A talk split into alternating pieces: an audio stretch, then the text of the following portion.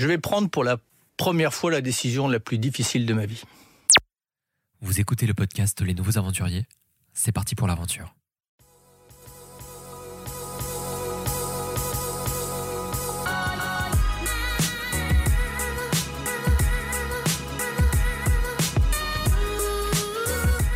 Bonjour à tous, bienvenue sur Les Nouveaux Aventuriers, le podcast des transitions aventureuses. Je m'appelle François et j'ai le plaisir de vous accompagner durant cette écoute.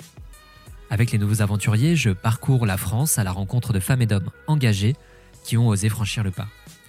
Ils ou elles me racontent leur parcours, leur transition, leurs doutes, leurs joies, leurs conseils, bref, leur aventure.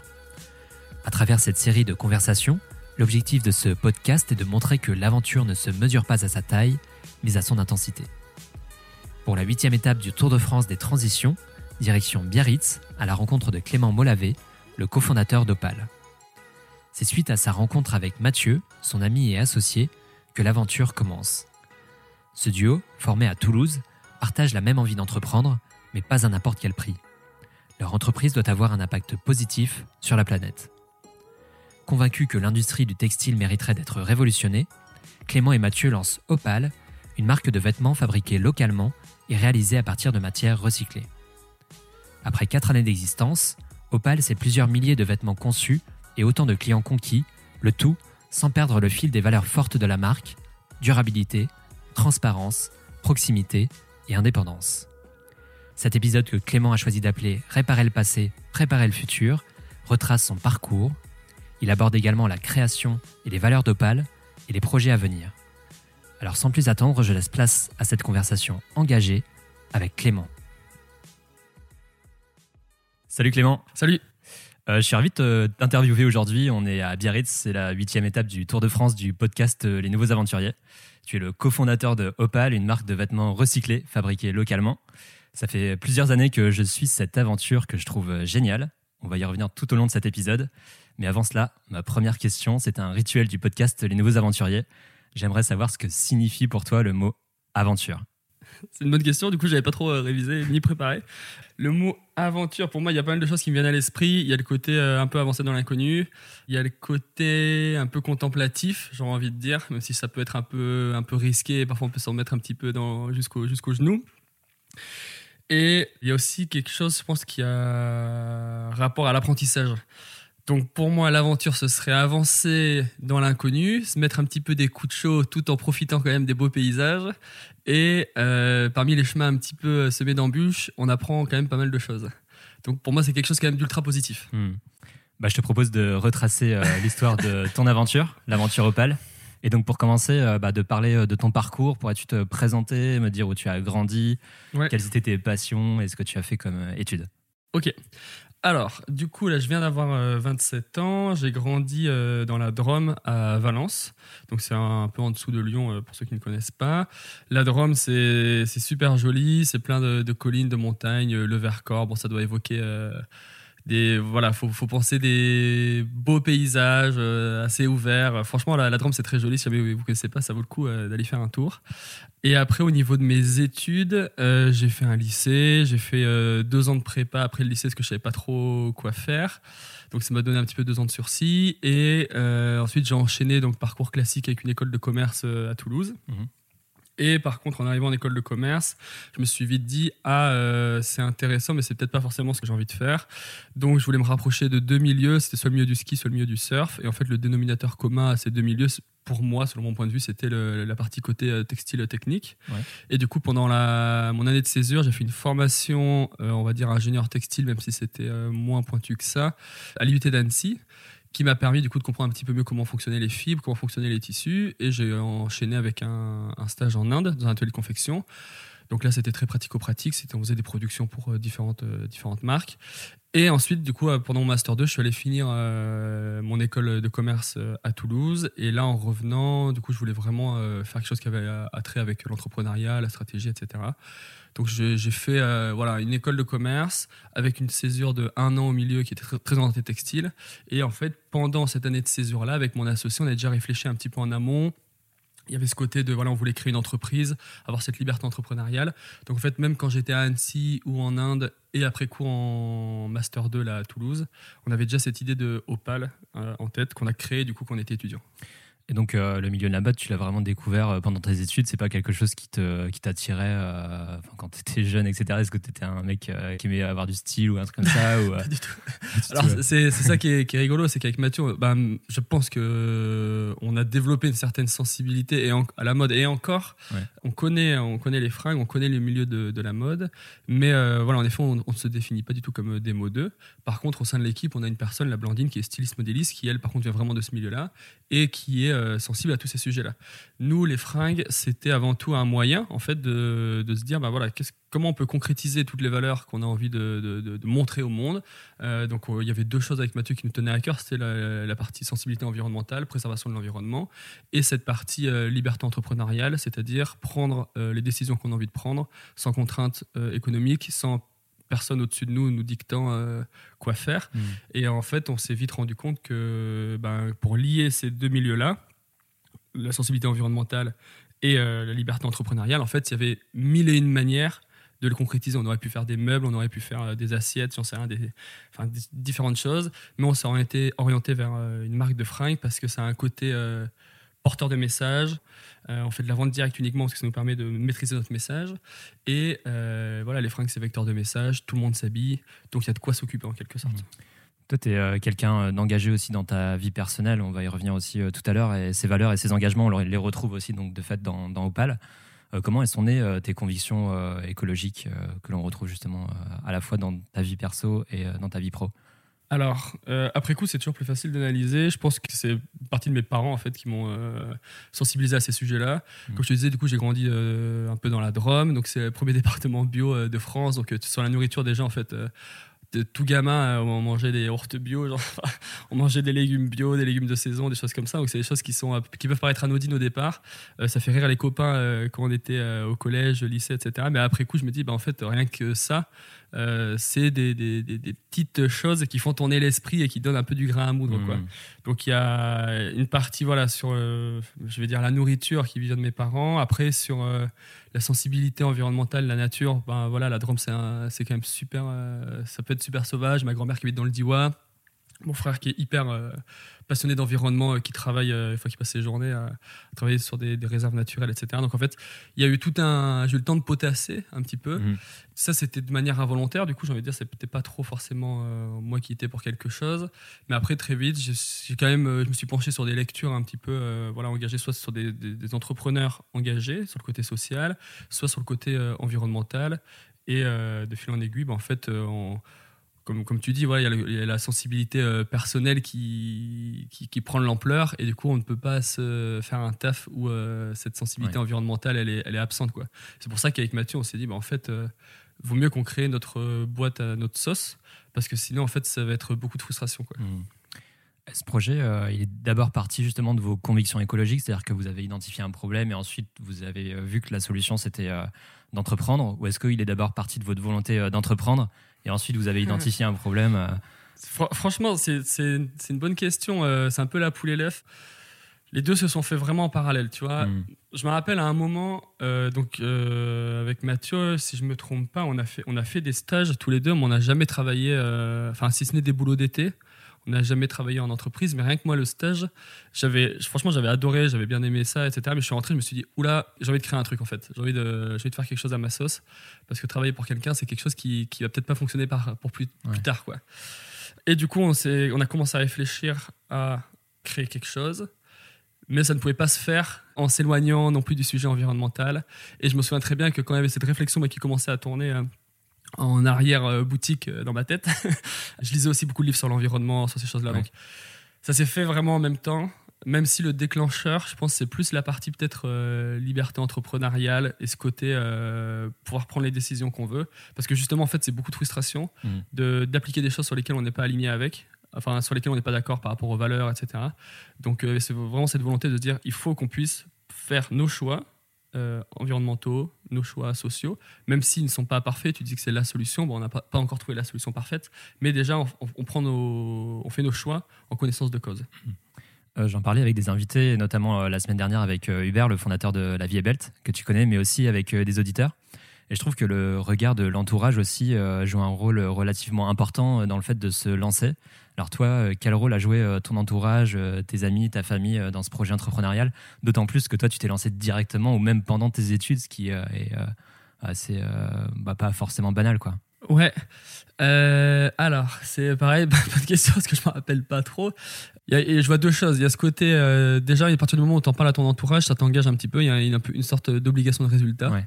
Euh, après, je me, je me souviens, enfin, les premières discussions où je disais à, je sais pas, à ma mère, à mon père, ma grand-mère, genre, je vais créer une marque de fringues, je vais faire des t-shirts. Enfin, c'était tellement euh, pas euh, défini au départ que je comprends que ça puisse pas forcément être, euh, euh, ça peut pas paraître très concret. Donc, euh, je me souviens au départ, c'était, j'en parlais, mais toujours un petit peu avec, avec hésitation. Et je me souviens le, le banquier, le premier banquier qu'on allait voir avec Mathieu, parce qu'on avait du coup on n'avait pas d'argent, on allait faire, euh, on a commencé avec deux emprunts de 2000 euros chacun, deux emprunts étudiants. Euh, il nous a posé la question, vous comptez faire ça longtemps? Et là déjà, ça nous a mis un peu dans le mood. Ah ouais, d'accord. Donc il faut, il faut aussi, ben, il faut en parler, mais il y a aussi la manière dont on en parle. Ça c'est- c'est relativement important. Et au-delà de ça, donc ça c'était pour la première partie, voilà, il y a un peu une obligation de résultat à partir du moment où tu en parles. Après coup, par contre, sur l'entourage, perso, on a été hyper bien accompagnés, que ce soit par euh, nos proches, nos potes, euh, cercle d'amis, euh, cercle d'amis d'amis. En fait, voilà, on était étudiants. euh, quand on a lancé ça, on était encore euh, à l'école. Mathieu, il était un- encore un petit peu plus dans l'école, parce que moi j'étais en Inde à ce moment-là, donc c'était un tout petit peu plus éloigné. Mais on a été super bien accompagnés, même par, enfin soutenu par des professeurs. Mhm. Tous les réseaux auxquels on avait accès, ils nous ont tous dit mais euh, ben go, allez-y, trop bien, on vous soutient. Et ça, pour le moral, quand tu te lances, franchement, c'est hyper important quoi. Bah, la transition euh, est toute trouvée. Je te propose maintenant de parler du lancement d'Opal. Ouais. Alors déjà, peux-tu me raconter euh, la rencontre avec Mathieu, qui est ton associé euh, Alors avec Mathieu, on s'est rencontrés du coup en école. Donc euh, il faut que je ça, euh, instinctivement, j'ai envie de dire, ça a tourné aux alentours de 7 ans là qu'on se connaît. On, a, on avait bossé ensemble sur euh, pas mal de projets. On était en association ensemble euh, à l'école, etc. Et avec Mathieu, du coup, en fait, on s'était retrouvés l'été 2015 euh, sur la côte basque. Justement, Mathieu, il bossait chez Tribord à Hendaye. Moi, je bossais dans une école de surf à, à Côte. Et euh, du coup, on passait pas mal de temps ensemble. Moi, il y avait ce, ce raisonnement, cette réflexion de création d'entreprise qui me trottait en tête. Et en fait, je- je- pendant deux mois, du coup, j'habitais en tente et je pouvais pas trop faire grand chose, si ce n'est lire des bouquins. Du coup, je lisais des bouquins, euh, genre euh, de Yvon Chouinard sur Patagonia, etc. Et je, et je les refilais à Mathieu, en fait. ah, C'est marrant parce que euh, Hubert a cité ce livre la semaine dernière. Ouais, ouais. ouais. Bon, franchement, en toute honnêteté, c'est vraiment un livre qui, nous- qui nous a motivés à, à nous bouger. Mhm. Et du coup, on passait, pas, on passait pas mal de temps ensemble sur cet été. Et en fait, ben, on partageait, il y avait des lectures communes. Et on, ben, en fait, on, échangeait tout simplement. Et Mathieu, il était en stage chez Tribord. On réfléchissait ensemble sur euh, ces deux sujets-là, qui, Mhm. qui- qui nous a fallu identifier en fait après coup. Ouais. Et même pendant, c'était, ben, nous, ça nous tient à cœur de faire un truc qui dégomme pas la planète. Et ça nous tient à cœur de, ben, voilà, de prendre des décisions euh, sans contrainte. euh, enfin, des, des- des décisions un petit peu radicales en quelque sorte d'un point de vue social et environnemental. Et on a commencé du coup à explorer le sujet. Donc ça s'est pas fait euh, d'un coup parce qu'en gros on a, on a commencé à en discuter en voilà, été 2015. Et après la campagne euh, Kiss Kiss Bank Bank, c'était euh, été 2016. Donc ça, il a presque fallu un an. Et après ça, on faisait du coup en parallèle des cours. Et on s'est réellement, on estime, lancé euh, début 2017 où on a fait notre stage de fin d'études au sein de Opal où là on était tous les deux à 100% Mhm. dessus. Quoi. Donc quand vous vous êtes lancé, je crois que toi, tu étais en Inde, c'est ça? Et lui était en France. Enfin, comment c'était au niveau du, du timing ouais, euh, Alors, pour en faire un vite fait, en gros, donc, euh, on, enfin, on a commencé à évoquer le sujet en été 2015. Ouais. Mathieu, il est resté chez Tribord jusqu'en décembre 2015. Ouais. Moi, j'étais à Annecy là, dans la formation jusqu'à décembre 2015. De janvier à juin euh, 2016, Mathieu était en France. Il avait décidé de ne pas faire de deuxième stage de césure pour se pencher sur la création de Opal, tout ce qui est administratif. Donc Mathieu était le premier à se mouiller réellement, à prendre un risque. Et moi, sur cette période-là, de janvier à juin, du coup, je travaillais en Inde dans un atelier de confection. Et du coup, bon, je travaillais, je faisais des grandes journées parce que je travaillais euh, dans l'atelier de confection et je bossais sur Opal en parallèle. En juin, du coup, on a lancé la campagne Kiss Kiss Bank Bank. Et en fait, après, sur euh, de juillet à décembre, il y a le site qui tournait. Mathieu, il était parti faire des études à Barcelone. Et moi, j'étais à Toulouse, à, du coup, à l'école de commerce, et je m'occupais des expéditions, du site web, etc.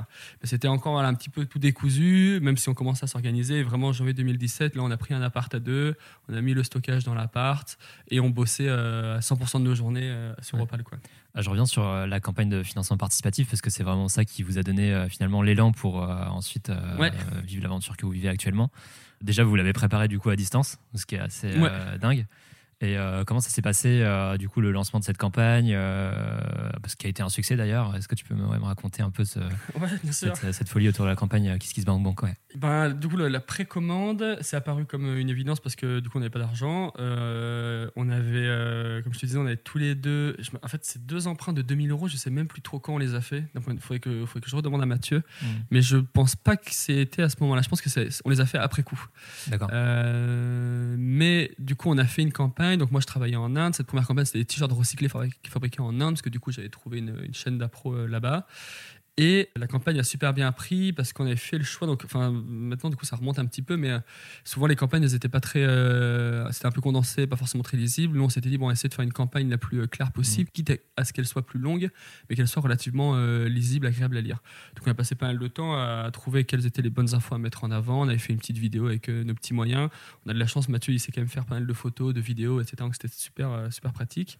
Et on a lancé la campagne. donc, on voulait atteindre 6000 euros. Notre t-shirt, il coûtait 30 euh, euros. On se disait, il faut qu'on touche 200 personnes. Euh, on se disait clairement, voilà, il y a 50 personnes, ça va être euh, les copains, les proches, les proches des proches, voilà. Mais il faut qu'on trouve, qu'on touche 150 personnes qu'on ne connaît absolument pas. Ça, c'est notre critère de mmh. réussite. Et en fait, on les a assez vite atteints, notamment grâce à un article de Monsieur Mondialisation qui nous avait fait un, un, article. Ça avait touché pas mal de gens. Encore une fois, à l'époque, je pense que l'offre sur les vêtements recyclés, elle était moins euh, importante qu'aujourd'hui. Donc ça avait intéressé pas mal de gens. Et en effet, la particularité, c'est que Mathieu était en France et moi j'étais en Inde. Donc on gérait tout ça euh, à distance. Et c'était encore, du coup, ça donne encore un petit peu plus d'excitation au projet.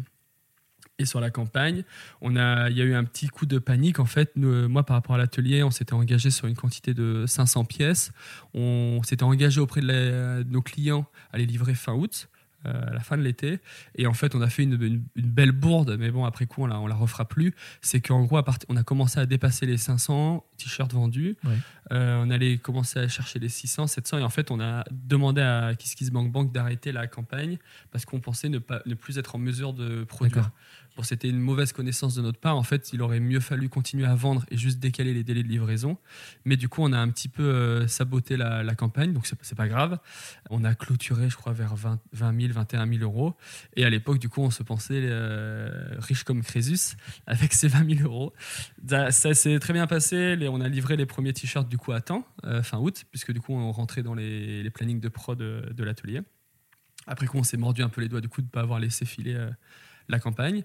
Mais on a, on a beaucoup appris et on a aussi appris que 20 000 euros, c'est un super montant initial euh, de départ mm. pour une entreprise, mais que très vite, en fait, euh, ça ne suffit pas trop et il faut s'organiser si jamais on veut justement pérenniser l'activité et pas faire un one-shot. Quoi. Bah, c'est marrant parce que la question financière, justement, c'était une question euh, d'un des auditeurs du podcast parce qu'il s'interrogeait sur le fait que vous ayez travaillé sur le projet pendant vos études. Vous êtes parti vraiment de quasiment zéro, quoi. Donc cet aspect financier, finalement, vous avez réussi à le surmonter. Ouais, mais du coup, justement, ça, il y, a les deux, deux points de vue. Nous, justement, on était étudiants et on s'est dit, bon, on n'a pas d'argent. Euh, il faut que, à la fin de nos études, on sache ce qu'on fait en fait. Et du coup, c'est pour ça qu'on qu'on a essayé de, de, de, faire ce test en quelque sorte. C'était la campagne de, crowdfunding, de faire ce test en se disant il faut qu'on le fasse avant la fin de nos études pour qu'à la fin de nos études, on n'ait pas ce doute de est-ce qu'on bosse, est-ce qu'on bosse pas, parce qu'on se disait ben justement si jamais on commence à bosser, en fait ça, va être trop compliqué après mmh. d'effectuer ce virage. Donc on s'est dit mettons-nous-y le plus vite possible. Comme ça, on aura la certitude de soit le projet fonctionne, soit le projet fonctionne pas, il faut qu'on se réoriente. Et même avec Mathieu, euh, secrètement, quelque sorte, on se dit, si jamais on se plante sur les t-shirts, autant suivant notre motivation, et à part si ça, nous a vraiment mis le moral dans les chaussettes, en fait, on se réorienterait avec les, autres, euh, les mêmes valeurs, mais un autre support. Je vais dire une bêtise, on aurait fait des skates, on aurait testé autre chose, mais il nous aurait fallu, je pense, plusieurs échecs pour euh, qu'on se dise bon bah là en fait c'est vraiment pas notre truc il faut qu'on se réoriente il faut qu'on trouve un taf mais c'était rassurant pour nous du coup de faire cette campagne parce que du coup on finissait nos études fin 2016 c'était rassurant pour nous de faire cette campagne avant la fin de nos études. Comme ça, été 2016, on avait 20 000 euros euh, sur le compte.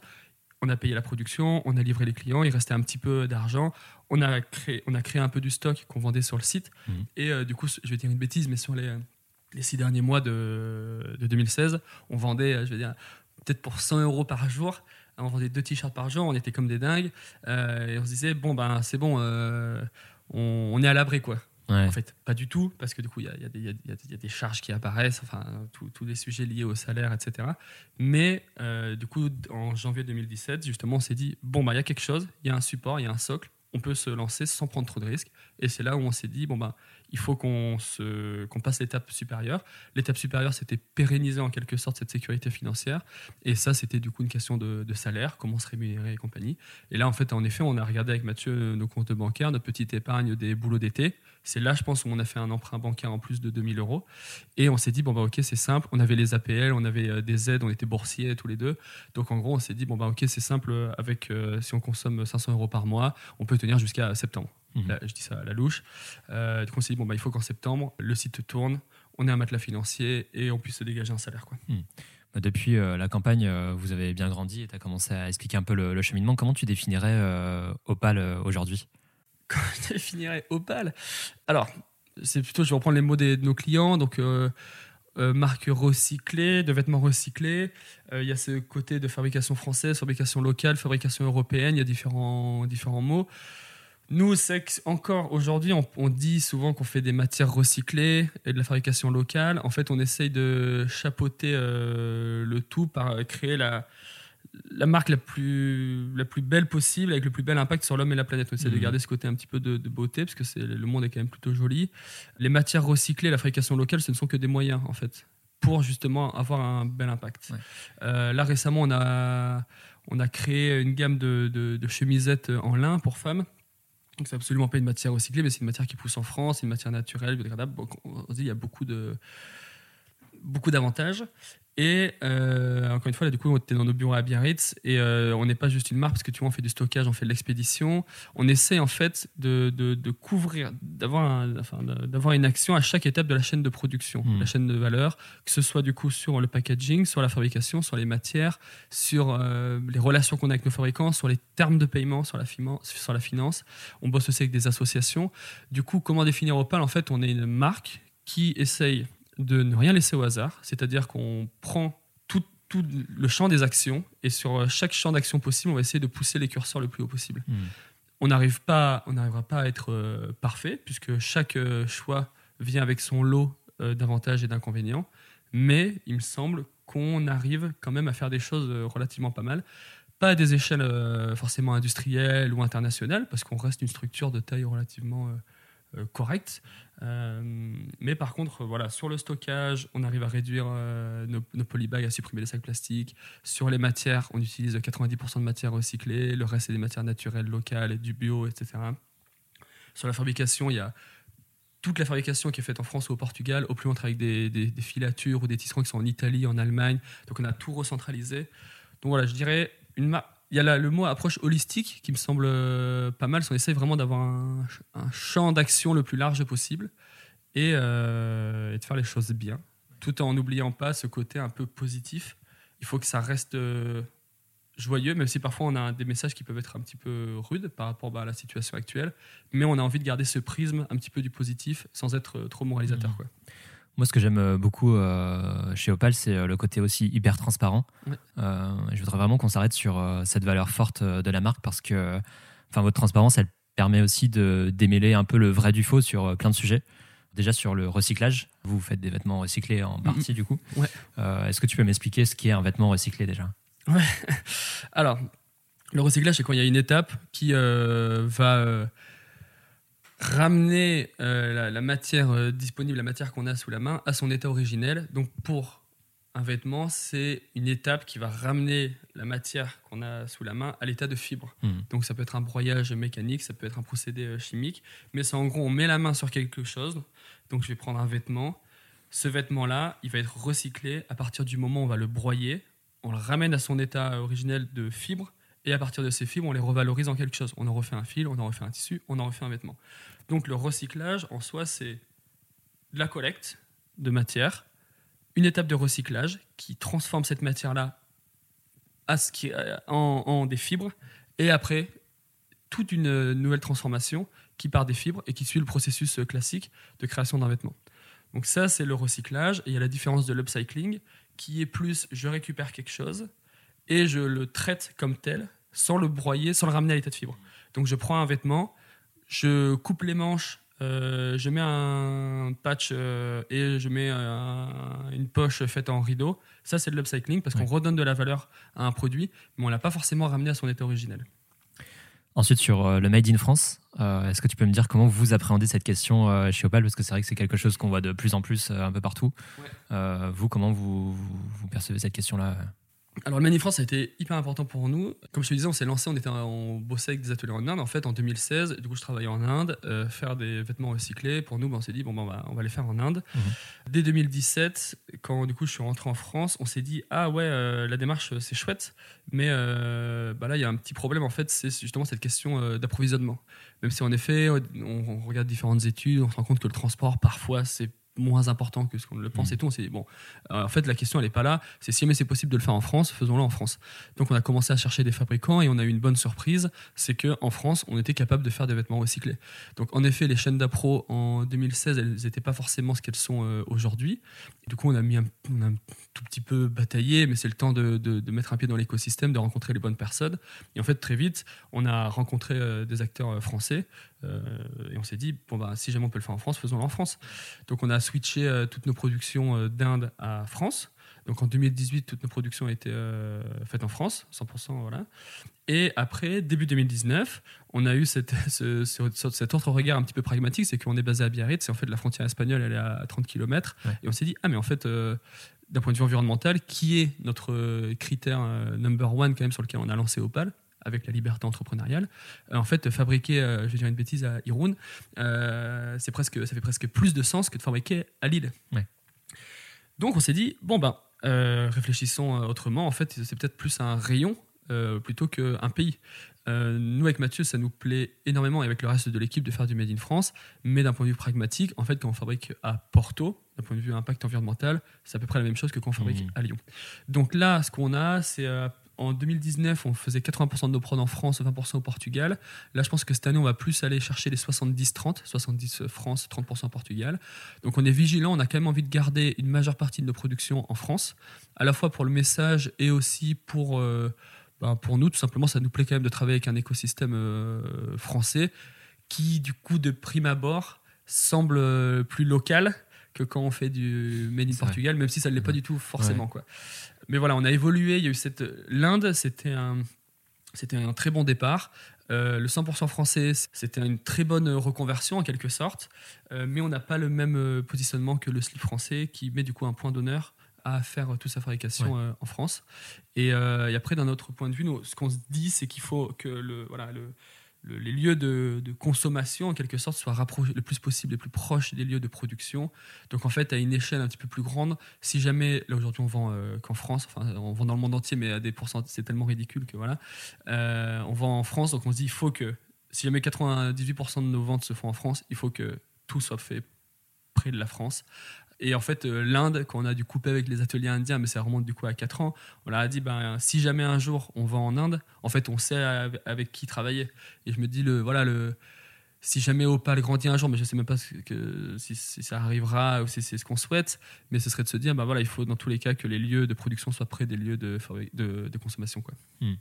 Donc on a parlé du vêtement recyclé, on a parlé du made in France et sur le prix enfin, euh, comment vous abordez cette question euh, notamment auprès des consommateurs? Alors le, prix du coup c'est une très bonne question. Il y a beaucoup beaucoup de choses qui se cachent à un prix. Hein. Déjà il y a tout le savoir-faire, il y a toute la maîtrise, il y a toutes les toutes les, matières. Euh, en fait entre un pull en coton et un pull en laine mérinos recyclé, je vais te donner des ordres de grandeur. Je sais pas, le coton, ça a coûté 5 euros le kilo. la laine mérinos recyclée, ça a coûté 30 euros le kilo. Donc en fait, déjà, suivant les matières qu'on utilise, les, prix ne sont pas les mêmes.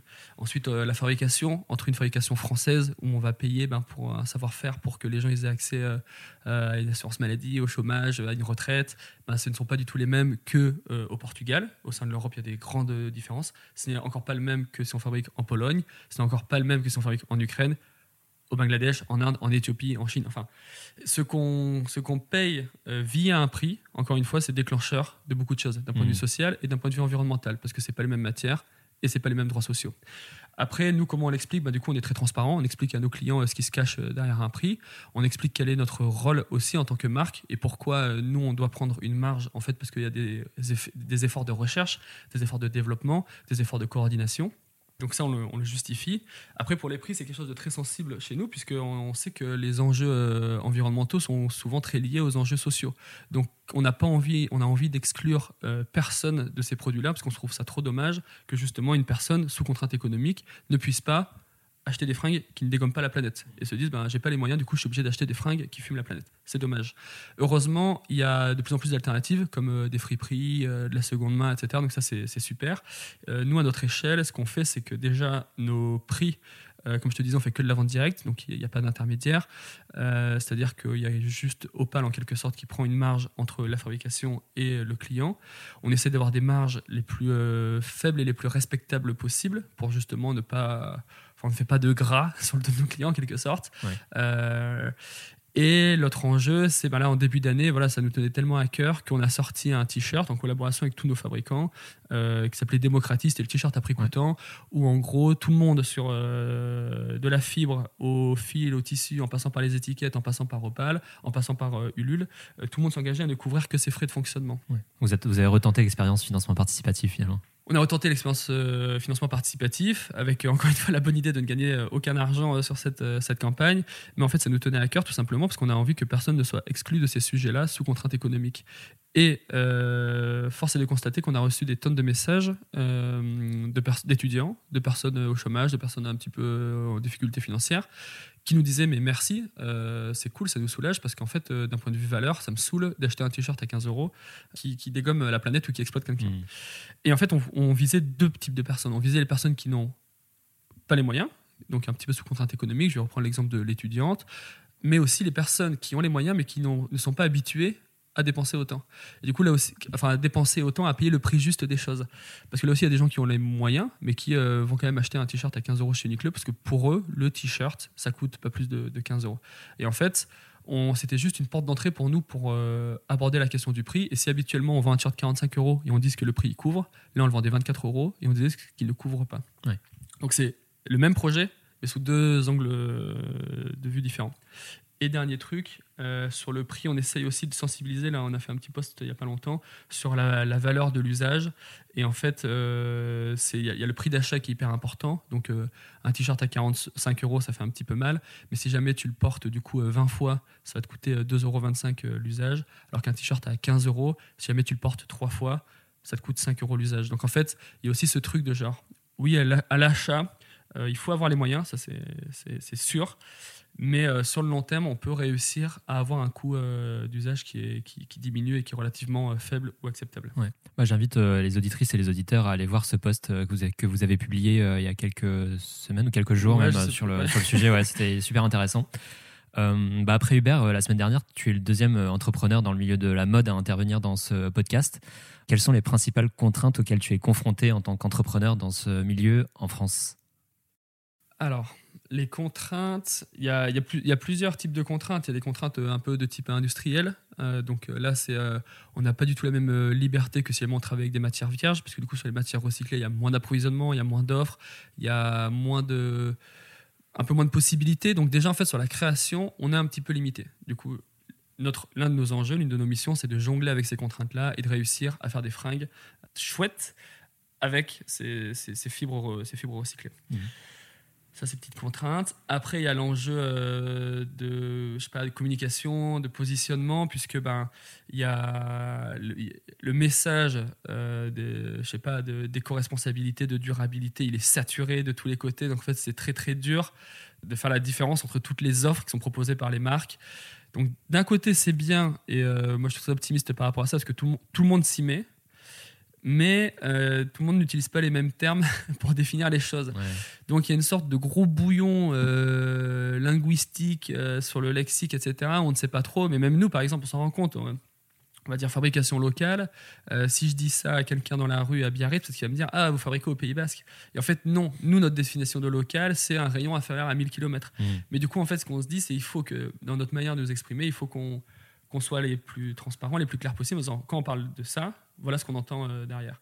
Et ça, c'est une sorte des contraintes. C'est un peu là, il y, a quand même voilà, il y a beaucoup de marques qui se lancent. Les grands groupes se mettent à, travailler sur le sujet. Donc ça, c'est très bien et c'est comme ça que les choses avanceront.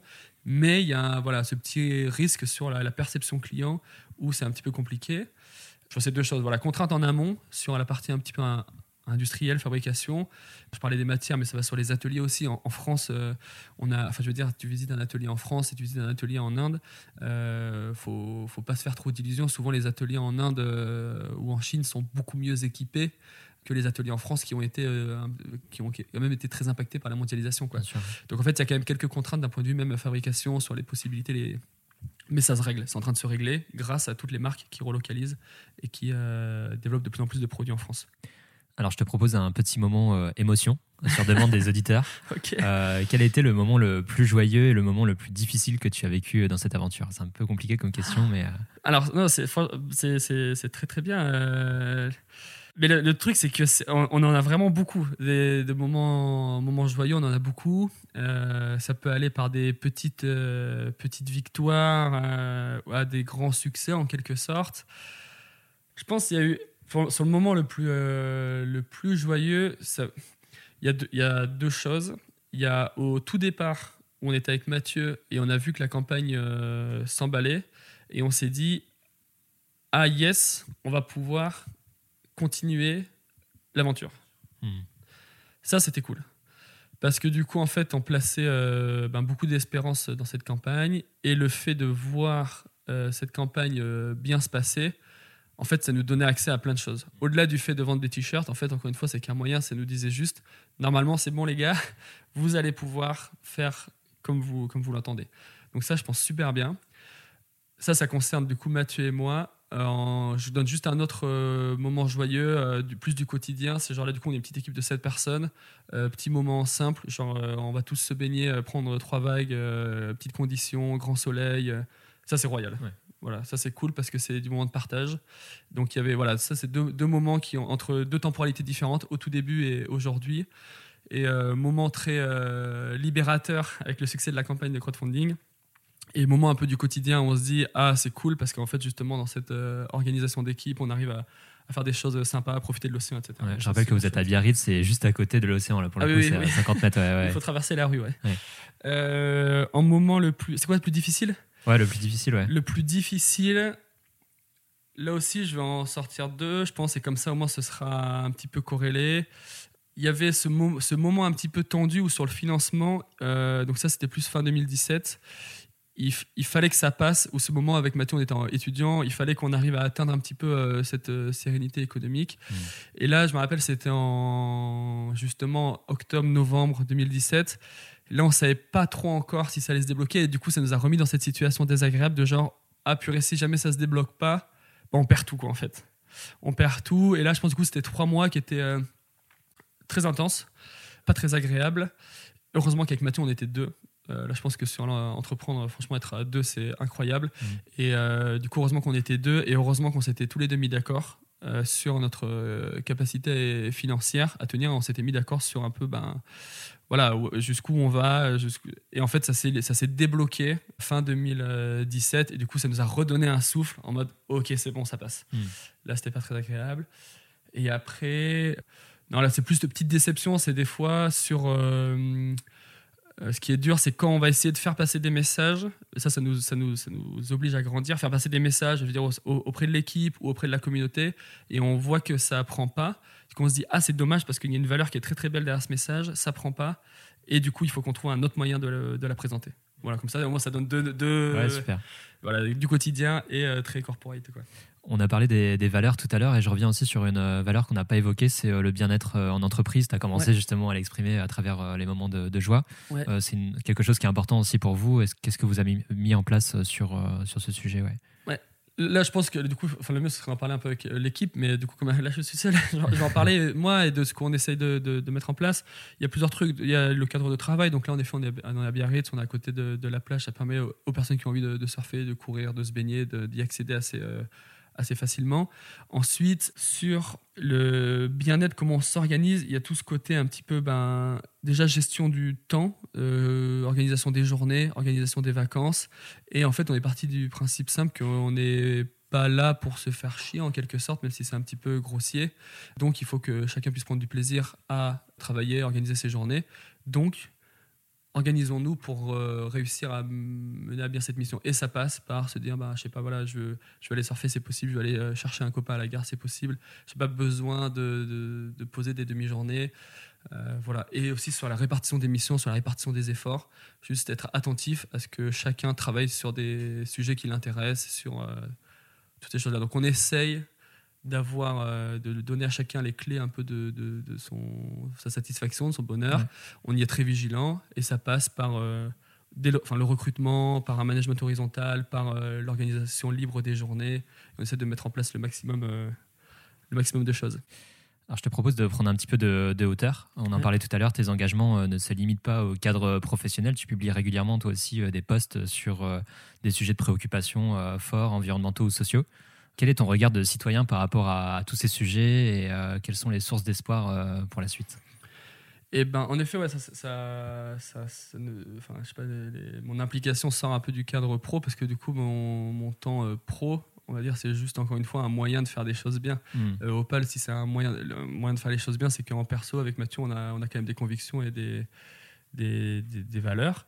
Euh, si je parle de ces sujets-là, c'est des, sujets qui me, qui me parlent, qui m'interpellent. J'ai pas la chance d'être aussi bien informé sur tous les sujets que je ne peux l'être sur l'industrie du textile. Donc en fait, avec Opin, on a la chance du coup de pouvoir parler et euh, d'aborder, prendre position sur tous les sujets qui touchent un petit peu à l'industrie textile. Et parfois, on se permet aussi sur des sujets qui nous semblent très importants, de prendre la parole dessus. Mmh. Quand je ne peux pas le faire avec euh, Opal, parce que ça sort trop du textile et les gens ils vont se dire mais pourquoi ils parlent de ça avec Opal?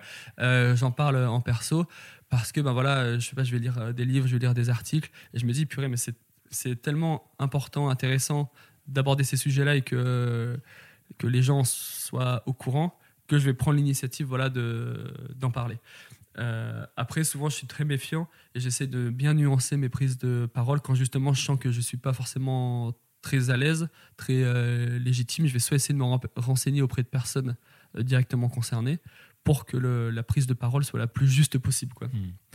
On arrive à la fin de notre échange. Mathieu et toi, vous n'avez pas traîné à franchir le pas. Alors, est-ce que tu aurais des conseils à donner aux auditeurs qui réfléchissent à se lancer mais n'ont pas encore osé le faire? Ouais, bien sûr. Il y a. Déjà, comme je te disais, entreprendre à deux, je trouve que c'est vraiment incroyable. Seul, c'est beaucoup plus compliqué. Euh, déjà pour la diversité de, de, réflexion, pour, pour les moments euh, joyeux comme les moments un peu difficiles. Donc le faire à deux, c'est très chouette. Ensuite, euh, nous, ce dont on s'est rendu compte, c'est que souvent, c'est un peu le truc bateau, mais il faut oser demander de l'aide, oser demander des choses à des personnes extérieures. Avec Opal, on s'est on s'est lancé avec Mathieu, on s'est tout de suite fait accompagner. En fait, on a demandé de l'aide ben, à Thomas Arias 2083, à Guillaume Gibaud du français, mmh. euh, à plein de gens divers et variés. On s'est fait aider par euh, le Sense Cube à Paris, qui est un, incubateur. Euh, en fait, oser formuler un peu ses besoins, ses demandes, ses interrogations. Souvent, il y a des gens qui sont déjà passés par là. Et s'ils ont le temps, s'ils peuvent aider, s'ils ont la volonté d'aider, en fait, en, trois lignes, ils peuvent débloquer plein de trucs. Mmh. Et nous, on a, on a su, je pense, euh, se faire accompagner, ce qui nous a fait gagner un temps fou. Typiquement, sur des raisonnements de prix, sur des, des, réflexions de recrutement, des choses comme ça, avec Mathieu, euh, du coup, comme on n'a jamais travaillé en quelque sorte euh, en entreprise, il y a plein de, codes qu'on n'a pas forcément. Hmm. Souvent, ça nous sert parce qu'on vient avec un peu notre innocence et on vient avec notre bon sens en se disant là, moi, on veut que ça fonctionne comme ça. Mais par contre, pour des points de vue parfois un petit peu plus euh, je sais pas, je vais dire juridique, légaux, administratif, de, de gestion d'entreprise. Là, c'est bien de passer par des gens qui ont de l'expérience et leur demander de l'aide. Ça fait gagner du temps. Donc ouais, sur les conseils, j'irais bien se faire accompagner, que ce soit euh, au sein de l'équipe, au sein même de son associé, et surtout en extérieur, de oser demander de l'aide et, euh, des conseils. C'est quoi la suite de l'aventure Opal Quels sont vos projets à court et moyen terme, si, vous en avez on a pas mal de projets. Là, on, voilà, le sujet, du coup, les, sujets sont très très larges, parce que comme je te disais, c'est pas que euh, matière, pas que fabrication, même si les produits s'occupent une bonne partie euh, de nos journées. Donc, sur la partie produit, il y a voilà, toujours être euh, un petit peu top euh, sur euh, nos approvisionnements. Donc là, on se pose la question du lin. Il y a plein de pistes intéressantes comme euh, le chanvre. En fait, on pense que c'est très complémentaire entre le recyclage et les matières naturelles. Euh, après, d'un point de vue fabrication, là, on est bien parti pour continuer à travailler en France et au Portugal. Et ce qu'on travaille énormément, c'est cette partie transparence dont tu parlais. Ouais. C'est donc de la co-création avec nos clients, de l'application de la communauté, parce qu'on a de la chance d'être euh, 7 cerveaux chez Opal. En fait, quand on est 15 000, euh, 15 000 cerveaux, c'est encore, encore plus puissant. Quoi. Mm. Donc on, va, on pousse au maximum cette, euh, cette implication euh, client et cette implication de la communauté. Et après, d'un point de vue euh, entreprise, on est, euh, on est dans une démarche où on est prêt à grandir, mais on, laisse, euh, on va avoir une croissance qui soit tirée par la demande. C'est-à-dire qu'on est prêt à s'organiser pour la demande, mais nous, on n'est pas du tout dans une démarche proactive de croissance. On va faire du marketing agressif pour se faire connaître auprès des gens. Donc on préfère Ouais. avoir une croissance organique et voir où ça nous mène. Par contre, on est, voilà, on est disponible, on se rend dispo, euh, toutes les informations euh, dont on dispose, on les partage. Même enfin, tu vois, sur nos fabricants, toutes les informations sont en ligne et on reçoit des messages de nos fabricants qui nous disent Ah, mais c'est génial, il y a des marques qui nous contactent euh, via vous. Donc, on est un peu dans ce, cet état d'esprit qui est plus, on, est, on va essayer de, de, faire les choses très très bien à notre échelle, à toutes les étapes, de manière holistique. Et d'un point de vue un peu plus macro, c'est d'être, d'avoir un impact positif sur tout l'écosystème, que ce soit nos clients, nos fabricants et les marques partenaires. Je parle de marques partenaires parce que typiquement, euh, avec des marques comme 1083, c'est, pour nous, c'est des marques partenaires. En fait, on se bat pas euh, contre des marques comme ça, on est plus. euh, on se bat contre des, des marques qui dégomment la planète. Quoi. Mhm. Donc, euh, créer un écosystème vertueux. Dans tous les cas, le futur de Opal, ce sera vers la création d'un écosystème vertueux composé d'entreprises, de clients, d'associations. Et pourquoi pas de collectivités, de politiques, etc. Mais ça, c'est encore un autre euh, sujet qui est un peu plus long. euh, Plein de projets. donc. plein de projets. Euh, pour terminer, je te propose une petite série de questions si d'aventure. ok. Alors, si d'aventure tu devais offrir le pull du futur à une personnalité de ton choix, à qui l'offrirais-tu? Oh là là là purée, je suis tellement nul en personnalité. Une personnalité. Une personnalité inspirante euh, pour toi euh, ouais, ah bah si, là il y a, y a- y a- alors que je connaissais pas trop, mais que je regarde de, de plus en plus, il y a Raphaël Glucksmann qui euh, prend pas mal position, Yes. enfin même carrément position sur les, sur les Ouïghours. Mm. Et je me dis, ben voilà, une personne comme ça, si jamais je pouvais euh, soutenir, encourager, montrer, donner un peu d'espoir, montrer qu'on peut faire les choses bien, je me dirais pourquoi pas. Si d'aventure tu devais conseiller euh, un livre à lire en lien avec euh, bah, tous les sujets qu'on vient d'évoquer aujourd'hui, quel livre euh, conseillerais-tu? Alors pour la petite partie euh, déclencher euh, l'envie d'entreprendre, il y a le fameux livre d'Yvon Chouinard, là, euh, Homme d'affaires malgré moi. Je me demande s'ils n'ont pas chang- changé le titre d'ailleurs. Je pense qu'il va finir en rupture de stock Ouais. avant de le citer. non, franchement, il, il est, il est vraiment très bien. Voilà, nous, c'est c'est un peu le livre qui, il ouvre plein de portes ouvertes, mais il donne aussi une vision hyper large sur tout ce qui est possible de faire en entreprise. Mm. Euh, évidemment sur la partie produit, sur la partie engagement, mais aussi sur la partie comptabilité, par exemple. Et enfin, si d'aventure tu devais donner euh, un titre à cet épisode du podcast euh, Les Nouveaux Aventuriers, quel titre euh, lui donnerais-tu? Ah, c'est compliqué. J'ai envie de faire un lien avec la météo, étant donné qu'on a quand même pris une bonne saucée pour venir. Allez, je vais faire un petit lien avec Opal et une petite punchline qu'on utilise souvent, c'est plus nous recyclons, moins nous détruisons, c'est le futur. Comme ça, on se rend compte qu'il y a deux enjeux. Il y a un enjeu sur la partie recyclage, dont on a pas mal par- parlé. Il y a un enjeu un petit peu de temporalité avec euh, c'est le futur, où justement avec les matières, tu vois, je te disais, euh, on a une vision un petit peu euh, temporelle, c'est le recyclage. Je pense que ça a vocation à réparer un peu les erreurs du passé, Mm. alors que les matières type le lin, le chanvre, ça c'est des matières qui ont plus vocation à préparer le futur. Et comme ça, il y aura cette double, ce double regard, un vers le passé avec le recyclage et un vers le futur. Ok, super. bah pour conclure, je rappelle l'adresse de votre site internet pour découvrir des vêtements recyclés et fabriqués localement, opal.com. Et on peut aussi bah, vous suivre euh, sur les réseaux sociaux. Il y a plein d'infos et d'actu euh, hyper cool. Bah, un grand merci euh, Clément pour ta disponibilité et cet échange rempli de sens. Et longue vie à Opal. Bah, merci à toi François d'avoir été motivé de venir jusqu'à Biarritz et d'avoir affronté la pluie pour venir dans nos Avec bureaux. plaisir. Allez, salut. Ciao. Un grand merci d'avoir écouté cette aventure. Si vous aimez le podcast Les Nouveaux Aventuriers, vous pouvez l'aider en partageant les épisodes sur les réseaux sociaux. Vous pouvez aussi lui donner un maximum d'étoiles sur Apple Podcast. Enfin, vous pouvez suivre le Tour de France des transitions sur Instagram et le soutenir sur Tipeee. Les liens sont dans la description de cet épisode. À bientôt pour une nouvelle aventure.